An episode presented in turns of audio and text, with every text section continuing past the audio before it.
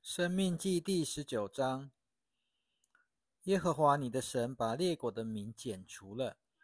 耶和华你的神把他们的地赐给了你。你赶走了那些国民，住在他们的城市和房屋以后，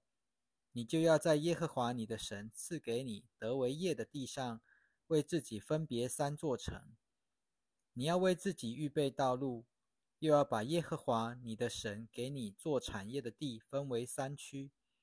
使误杀人的可以逃到那里去。误杀人的逃到那里就可以存活。规律是这样：无意杀了人，彼此又素无仇恨的，譬如他和邻舍同进森林砍伐树木，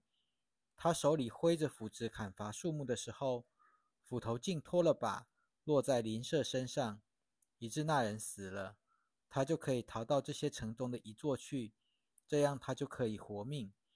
免得报血仇的心中怒火如焚的时候，追赶那误杀人的，因为路途长远，就追上了他，把他杀死。其实他没有该死的罪，因为他和那人素无仇恨。因此我吩咐你，你要为自己分别三座城。如果耶和华你的神照着他向你列祖起过的事，扩张你的境界，把他应许赐给你列祖的全地都赐给了你；如果你谨守遵行我今日吩咐你的这一切诫命，爱耶和华你的神，常常行他的道路，你就要在这三座城以外再加添三座城，免得无辜人的血留在耶和华你的神要赐给你做产业的地上。以致流人血的罪归在你身上。但是，如果有人恨他的邻舍，埋伏着等他起来攻击他，把他杀死了，然后逃到这些城中的一座，他本城的长老要派人去，把他从那里带出来，交在报血仇的人手中，好把他处死。你的眼睛不可顾惜他，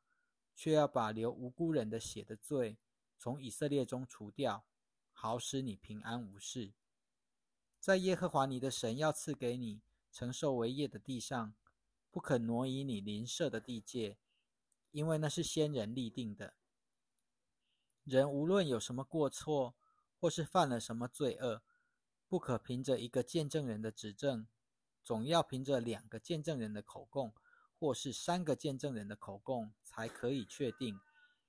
如果有强横的见证人起来，指证某人作恶，那么两个彼此争讼的人就要站在耶和华的面前，和当时在职的祭司与审判官面前。审判官要仔细查问，如果见证人是个假证人，做假见证陷害自己的兄弟，你们就要像他想怎样对待自己的兄弟一样对待他，这样你就把那恶从你们中间除掉。其余的人听见了，就必害怕，不敢在你们中间行这样的恶事了。你的眼睛不可顾惜，要以命偿命，以眼还眼，以牙还牙，以手还手，以脚还脚。你出去和你的仇敌作战的时候，看见马匹、车辆和比你多的人群，你不要怕他们。因为那把你们从埃及地领上来的耶和华你的神与你同在。你们快要上战场的时候，祭司要上前来对人民说话，对他们说：“以色列人呐，你们要听，你们今日快要和仇敌作战，你们不要胆怯，不要惧怕，不要惊慌，不要因他们的缘故战兢，因为耶和华你们的神和你们同去。”要为你们攻打你们的仇敌，要拯救你们。官长也要对人民宣告：谁建造了新房屋，还没有行过奉献礼的，他可以回家去。恐怕他死在战场上，别人去为他的房屋行奉献礼。谁栽种了葡萄园，还没有享用过他的果子的，他可以回家去。恐怕他死在战场上，别人去享用他的果子。谁与女子订了婚还没有迎娶的，他可以回家去。恐怕他死在战场上，别人去娶了他。官长又要对人民宣告：谁是惧怕胆怯的，他可以回家去。恐怕他使他兄弟的心融化，像他的心一样。官长对人民讲完了话，就要指派军官统帅他们。你临近一座城，要攻打那城的时候，要先向那城提和议。如果那城以和平的话回答你，给你开门，城里所有的人都要给你做苦工，服侍你。如果那城不肯与你言和，却要与你作战，你就要围困那城。耶和华你的神把城交在你手里的时候，你要用利刃杀尽城里所有的男丁。只有妇人、小孩子、牲畜和城里所有的一切，就是一切战利品，你都可以据为己有。你的仇敌的战利品，你都可以吃用，因为这是耶和华你的神赐给你的。离开你很远的各城，不是属于这些国民的城，你都要这样对待他们。只是在耶和华你的神赐给你做产业的这些国民的城市里，凡有气息的。连一个你也不可让他活着，只要照着耶和华你的神吩咐你的，把赫人、亚摩利人、迦南人、比利洗人、西魏人、耶布斯人完全灭绝，免得他们教导你们学习一切可憎的事，就是他们对自己的神所行的事，以致你们得罪耶和华你们的神。如果你围困一座城，很久才能攻取占领它。你就不可恢复破坏那个那个的树木，因为你可以吃树上的果子，却不可以砍伐树木。难道田间的树木是人可以被你围困的吗？只有你知道不结果子的树木，你才可以毁坏砍伐，用来建造围城的设备，攻击那与你作战的城，直到把它攻下为止。生命记第二十一章，